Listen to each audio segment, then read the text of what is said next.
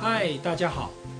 前两天封面云带的影响，从北到南的朋友都会感觉到局部的阵雨或雷雨的现象。但今天有没有感觉到明显的降雨状况已经开始减少了？因为最主要封面云带已经逐渐的往北抬升了。这么一往北抬升，我们的礼拜三的天气就要回到一个闷热的天气。呃，只有在山区的部分会有些零星的午后阵雨。所以呢，呃，前一波的梅雨封面系统对我们来说的话，水库多多少少有些进账，但是呢，仍然现在还是在中南部的水库是属于缺水的状态哦。提醒大家还是要节约用水。那你一定会问说，哎，那下一个系统什么时候来呀？目前的资料看起来，在礼拜六的时候就会有一波的封面云带开始要逐渐的接近了。那你会问说，哎呀，那现在菲律宾东边的台风对我们有没有影响啊？目前资料看起来，这个台风它接近菲律宾的中部岛屿区了。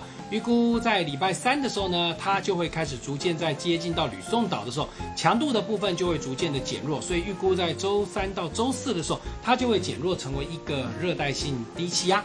那对于我们来说的话，它还好减弱了，因为如果它没有减弱的话，它接近就代表说太平洋高压的强度要增强，那就会破坏我们台湾附近目前环境场的西南季风的带进来水汽的这样的模式，有被破坏到的话，水不进来，那就可能带机断掉了。火嘎仔它的强度要减弱了，那。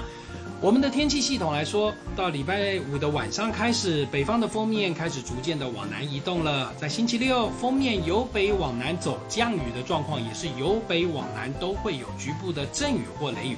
还是要提醒大家，雨来的时候，水沟疏通非常的重要，因为通常梅雨封面的水汽会从西边的海边进来，一进来之后呢，海陆交界之处先下大雨，下完大雨之后呢，才会到从平原到高山的这交界之处下大雨。这也就告诉大家，先要海边下了大雨之后，山区的水库集水区才会下大雨呀。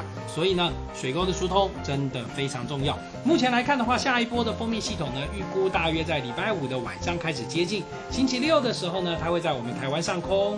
但到了星期天的时候呢，封面带所在的位置呢，会逐渐的往南走，也就代表说，北部地区在周日的时候天气要转晴了，温度会略微下降，晚上又是回到了，呃，有点凉凉的感觉，二十三、二十四度哦。呃，但白天的话呢，在礼拜天白天的北部就会有阳光，但过了中部以南的话，降雨随着越往南走这温的雨的部分来说，就会比较明显。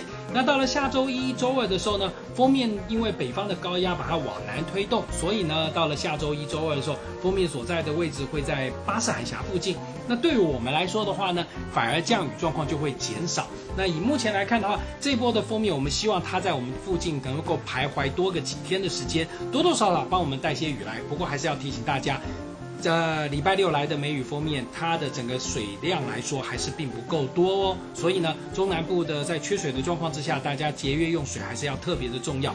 但至少有水进来总是好事，要不然干到没水，那大家还真的没水可用呢。不过在这一段疫情比较严峻的时候，还是要提醒大家，这个特别注意社交距离，不要群聚。那另外呢，保持这个手部的清洁，不要乱摸自己的眼、口、鼻。哎，这疫情时刻特别的重要。要特别顾好自己的身体呢。但天气状况来说，那这明后天的话，在礼拜四、礼拜五都是高温而炎热，有户外活动还是要记得多补充水分。